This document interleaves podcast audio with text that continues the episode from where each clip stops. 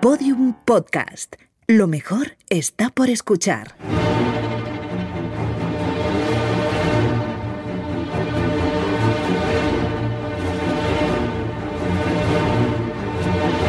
Abrimos la ópera gracias a Endesa con Mariela Rubio y Rafa Bernardo.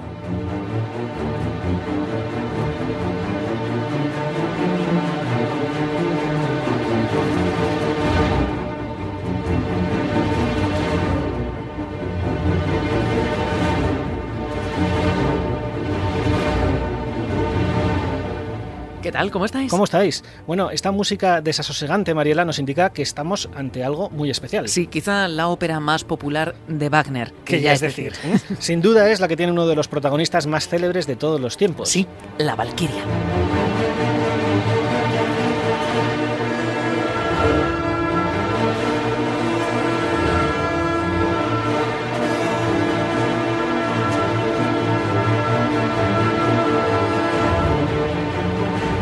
La Valquiria es la segunda parte de las cuatro que forman la tetralogía El Anillo del Nibelungo. Para los que hayáis oído El Oro del Rin, vamos a seguir en ese mundo de dioses, de gigantes, de gnomos, de magia. Y por supuesto del anillo mágico que da poder absoluto. Sí, pero también condena, maldice a su poseedor. Y para los que no hayáis oído la primera parte, tranquilos, porque no hace falta para entender la historia.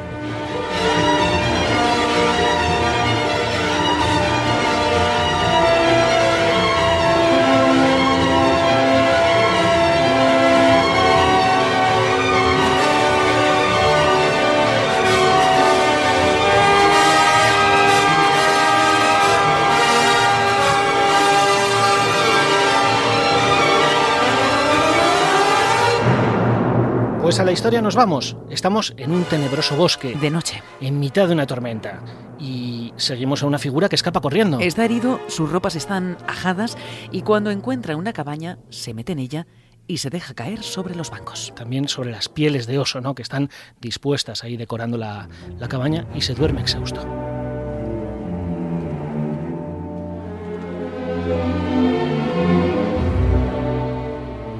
Y al oír el ruido entra en la sala una de las habitantes de esta cabaña. Es Siglent, una huérfana que muy a su pesar fue obligada a casarse muy joven con el cazador Hunding. Sí, creía que era su marido el que había vuelto de caza, pero para su sorpresa ve dormido a un desconocido. Parece valiente aunque esté agotado, dice.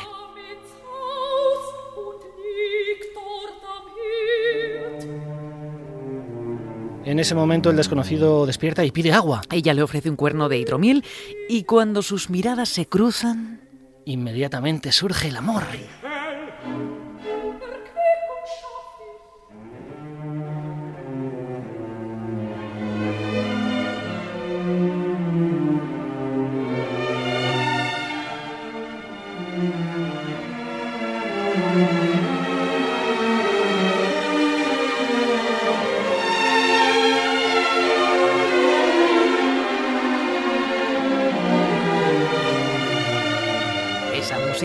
Claramente de enamoramiento. Se nota, se nota. Bueno, aunque los dos jóvenes no van a tener, Mariela, tiempo de conocerse. No, porque enseguida irrumpe en la cabaña su brutal dueño.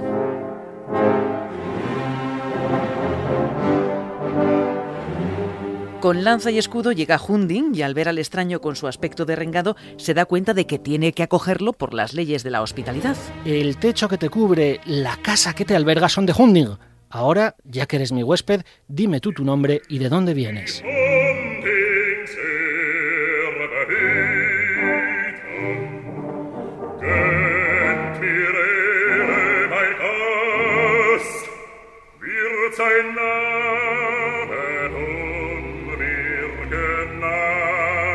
Y atención, Rafa, la tremenda historia que va a contar el desconocido. Cuenta cómo vivía en el bosque con su padre, su madre y su hermana melliza. Cuenta cómo sus enemigos mataron a su madre y secuestraron a su hermana. Cuenta cómo recorrió el mundo con su padre, un gran guerrero, hasta que éste desapareció. Y cuenta cómo defendiendo a una joven de un matrimonio que no deseaba, acaba de luchar y matar a muchos guerreros, aunque su número era tan grande que ha tenido que huir.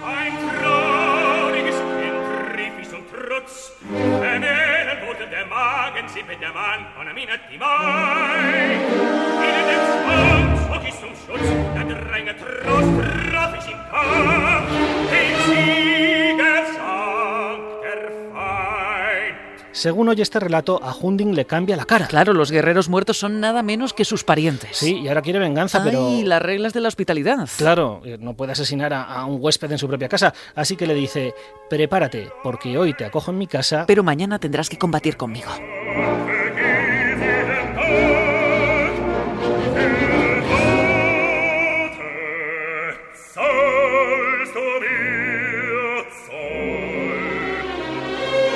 Con esta amenaza, Hunding se retira a dormir, pero antes ordena a Siglind que le sirva su bebida nocturna. Y ella, mientras lo hace, vierte en la copa unas semillas misteriosas. Semillas, Mariela, que no son otra cosa que una planta Mm. adormecedora. Porque Siglind ve en este desconocido una oportunidad para escapar por fin de Hunding, al que por supuesto odia.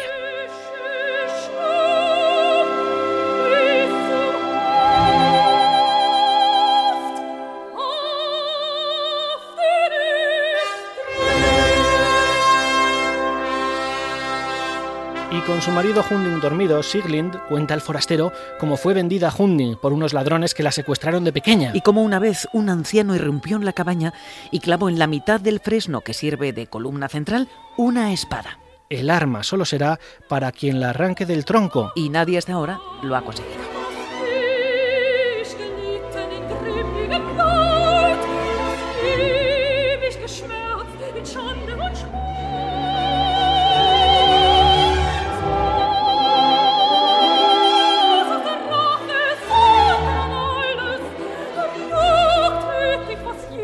Así es, en mitad de la sala está la empuñadura de la espada sobresaliendo del tronco. Atención que los cabos sueltos en las historias de estos jóvenes se empiezan a cerrar. El forastero recuerda cómo su padre, aquel venerable guerrero, le dijo antes de desaparecer que le dejaría una espada que podría encontrar en su momento, Rafa, de mayor necesidad.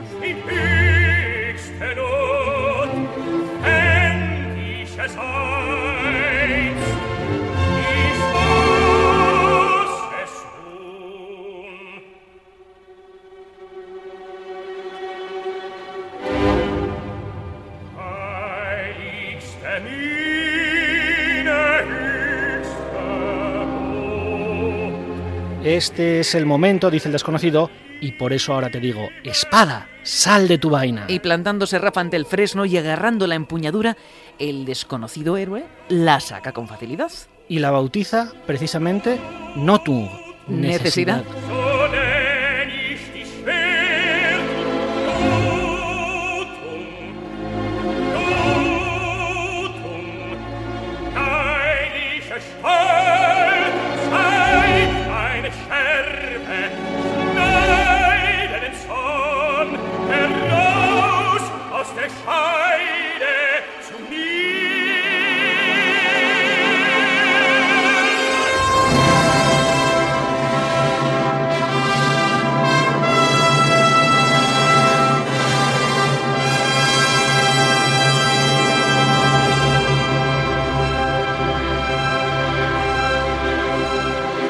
Cuando Siglin, Rafa, que acaba de ver al héroe con la espada paterna entre las manos, decide darle un nombre a ese forastero misterioso. Sigmund, el nombre de su hermano perdido hace tantos años. Ay, por fin los mellizos se reencuentran, aunque además de hermanos, son ahora también una pareja enamorada. Este es el mundo de la mitología germánica, que es así. Total, que los dos, deseando compartir su vida, escapan de la cabaña de Hunding.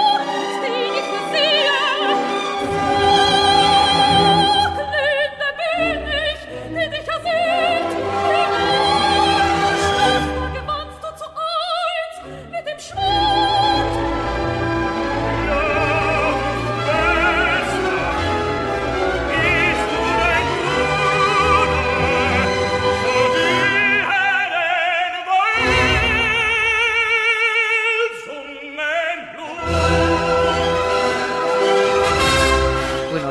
Una cantidad mm, alucinante de música, de sentimientos, en fin, aquí hay de todo.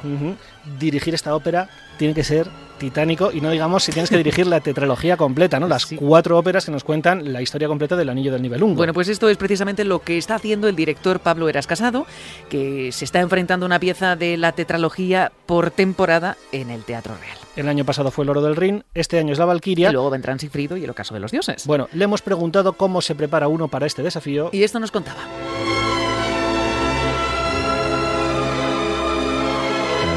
Yo creo que, que es algo para lo que uno nunca está suficientemente preparado.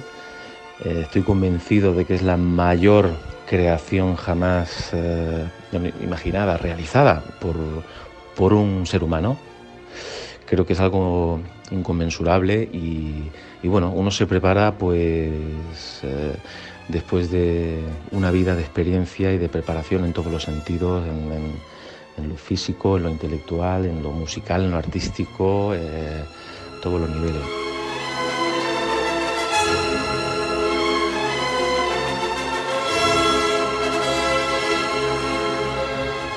Uno no se puede limitar a estudiar o a preparar una sola ópera. El, Oro del Ring es una ópera que ya contiene el germen de todo lo que va a ocurrir después es importantísimo tener una visión completa de las cuatro óperas. No son cuatro óperas, en realidad es una ópera en cuatro partes, ¿no? Con lo cual el todo es fundamental.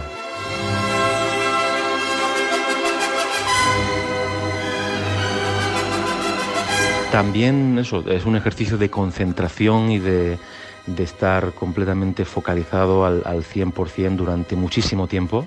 La Valquiria estamos hablando pues de cuatro horas de música y, y con muchísima intensidad. Y insisto, es un proceso para el que uno se prepara durante toda la vida. Cuando llega el momento es, eh, es también el momento de, de trabajar con toda la literatura posible alrededor de la obra, trabajar con el libreto como una obra teatral y luego trabajar con la partitura muy de cerca y con mucho, con mucho tiempo y con mucha intensidad.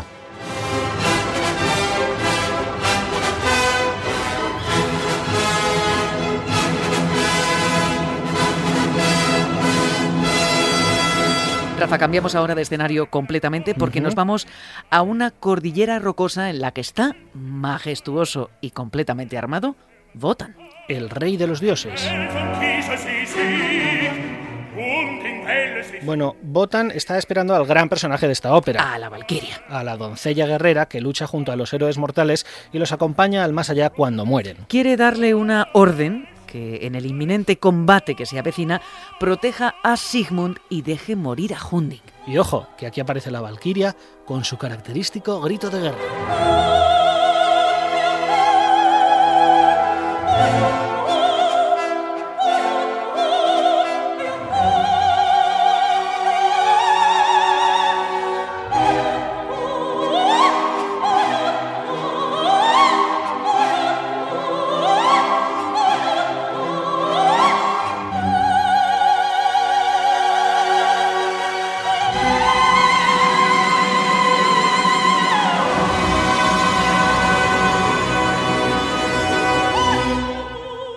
Pero atención, Rafa, que dada la orden, la Valquiria marcha, sí, pero, pero en su lugar llega Fricka, la esposa de Wotan. Sí, y como diosa protectora del matrimonio, pues no está nada contenta con lo que está pasando en la tierra de los mortales.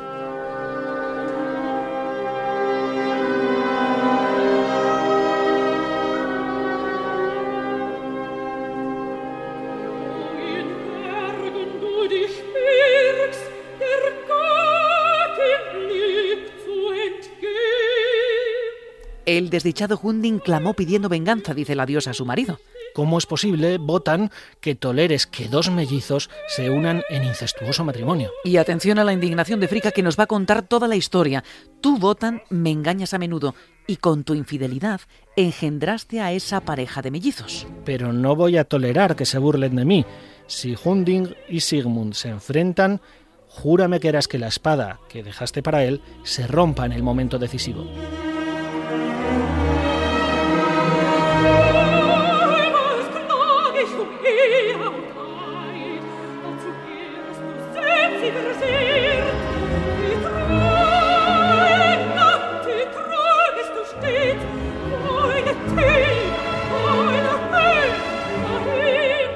Los esposos siguen discutiendo, pero Wotan se queda sin argumentos para defender a Sigmund y a Siglin, los hijos que ha tenido fuera de su matrimonio. Finalmente, Fricka consigue lo que quería. Jura a Botan que en el combate retirarás la magia a la espada de Sigmund y no dejarás que la Valquiria le ayude. Jura que dejarás que muera. Y Botan, pues no tiene otra que jurarlo.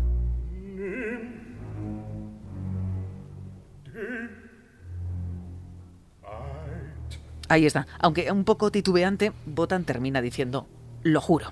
Así queda sellado el destino de su hijo, el héroe Sigmund.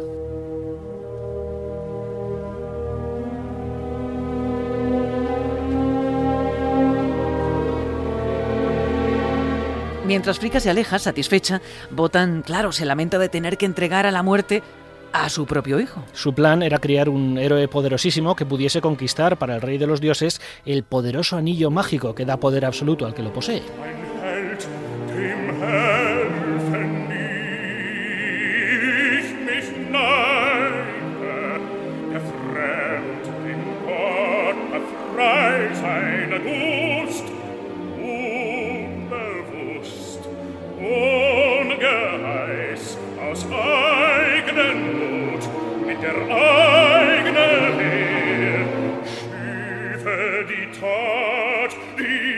Botan no puede hacerse Rafa con el anillo porque él lo entregó voluntariamente en pago por su fortaleza, por su Valhalla.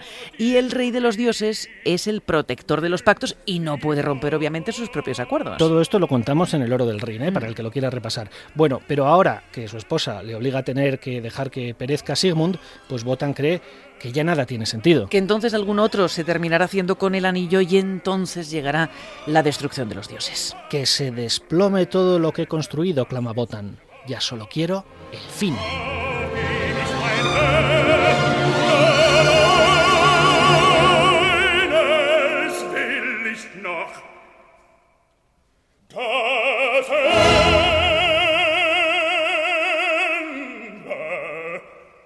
Tras este lamento, Botan llama a la Valquiria para darle la orden contraria a la que le había dado hace un rato. En vez de ayudar a Sigmund en su lucha contra Hunding, le ordena que le deje morir.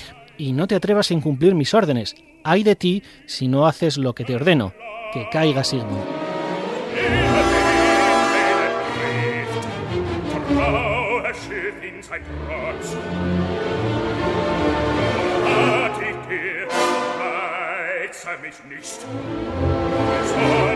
Las instrucciones están clarísimas, pero la Valquiria sabe que Sigmund, en fin, que Sigmund es muy querido por su padre, por Botan, así que la orden de que muera, mm, sabe la Valquiria que la dicta contra su propia voluntad. Sí, así que la Valquiria se dispone a desafiar a Botan desobedeciendo.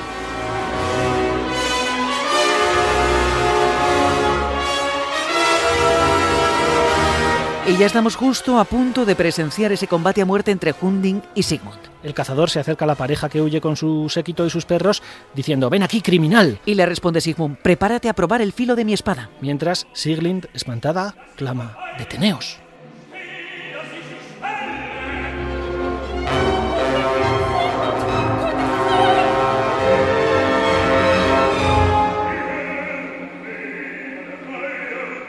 La lanza de Hunding se enfrenta a la espada de Sigmund, pero este último está protegido por la Valquiria, que acaba de desobedecer a Botan y está logrando que el héroe gane.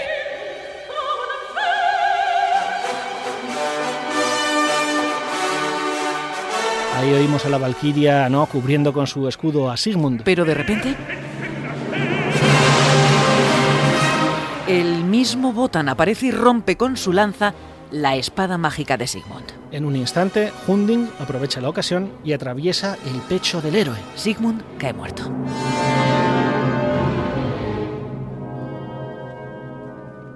Ya nada se puede hacer Mariela por el héroe, pero sí por su mujer y hermana, Siglind. Sí, la Valquiria rebelde se dispone a salvarla. Rápido, súbete al caballo, le dice. Y montando en su corcel alado, se alejan de la batalla.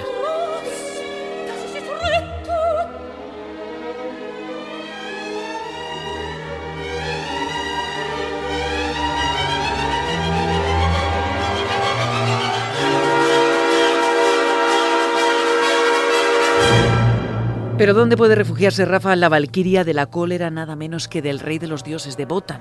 Pues, pues la Valquiria trata de que le ayuden sus hermanas, las otras ocho Valquirias.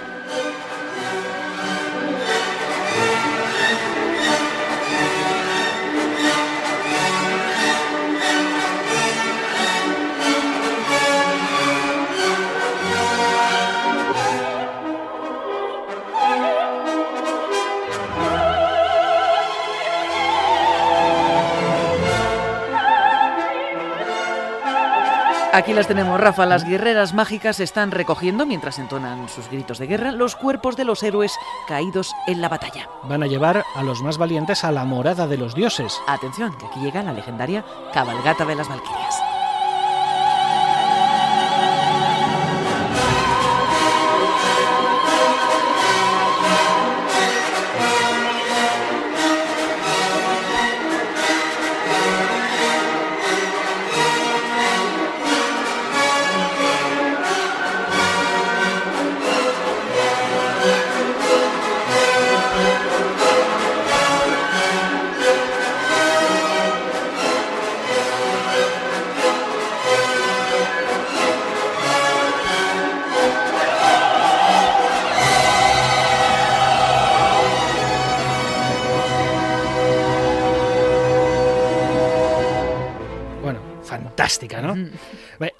Esta escena mítica, mitológica, es interrumpida por la Valquiria rebelde. Que por cierto, Rafa, ya es hora de decirlo, se llama Brunhilda.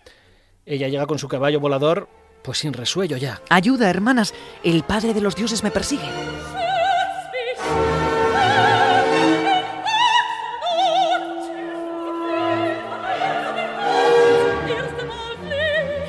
Claro, el resto de las Valquirias se quedan espantadas. ¿Cómo es posible? ¿Has perdido el juicio? Mientras una tormenta se acerca. Es Botan que, encolerizado, busca castigar a la Valquiria rebelde.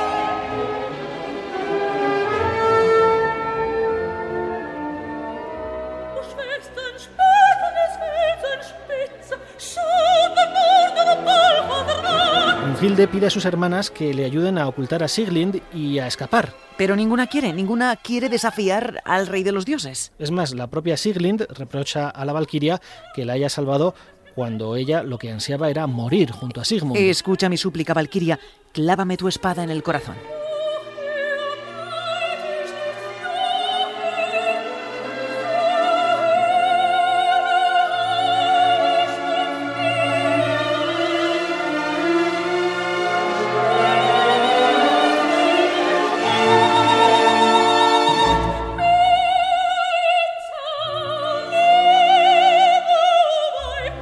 Responde Brunhild, tienes que vivir porque en ti crece el hijo de Sigmund.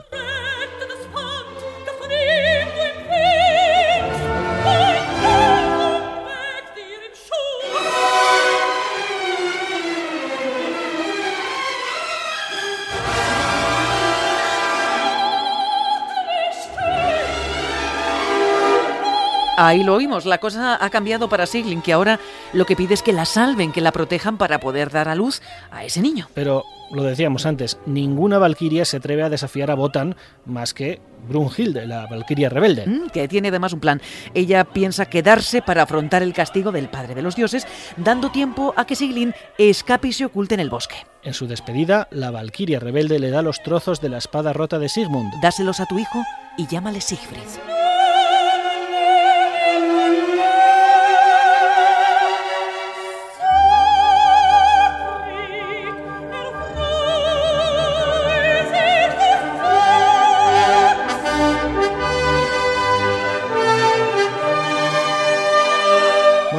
La de Siegfried es otra historia. Sí, que tiene su correspondiente ópera, la contaremos en otra ocasión. Hoy estamos en la Valquiria, que ahora hace frente al rey de los dioses, a Botan. Aquí estoy. Impone el castigo, dice Brunhild. Y atención, que el castigo es durísimo. Reiten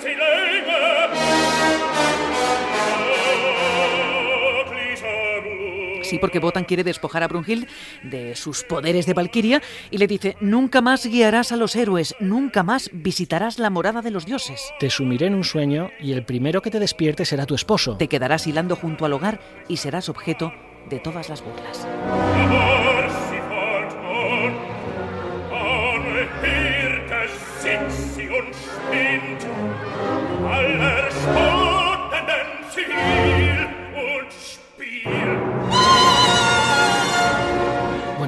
Grito de la Valquiria eh, horrorizada, ¿no? Sí, que le suplica a Botan al menos una cosa. Si voy a quedar a merced de cualquiera que pueda despertarme, por lo menos, padre, rodéame de peligros para que solo un valiente pueda alcanzarme.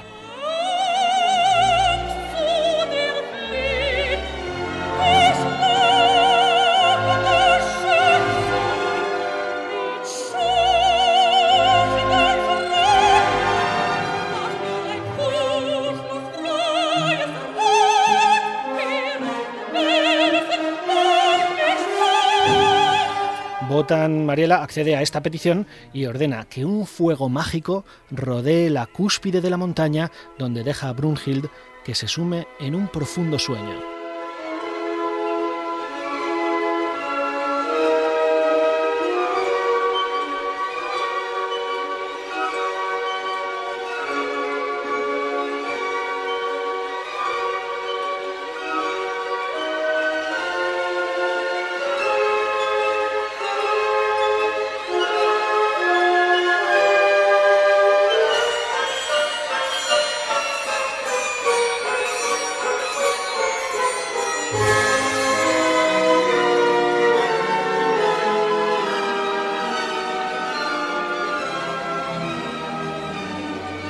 Mientras las llamas se alzan contra la roca, Botan dice que jamás atraviese el fuego quien tema la punta de mi lanza. Y todo mientras la música pues nos anuncia un futuro héroe. ¿Quién va a ser? Sigfrido.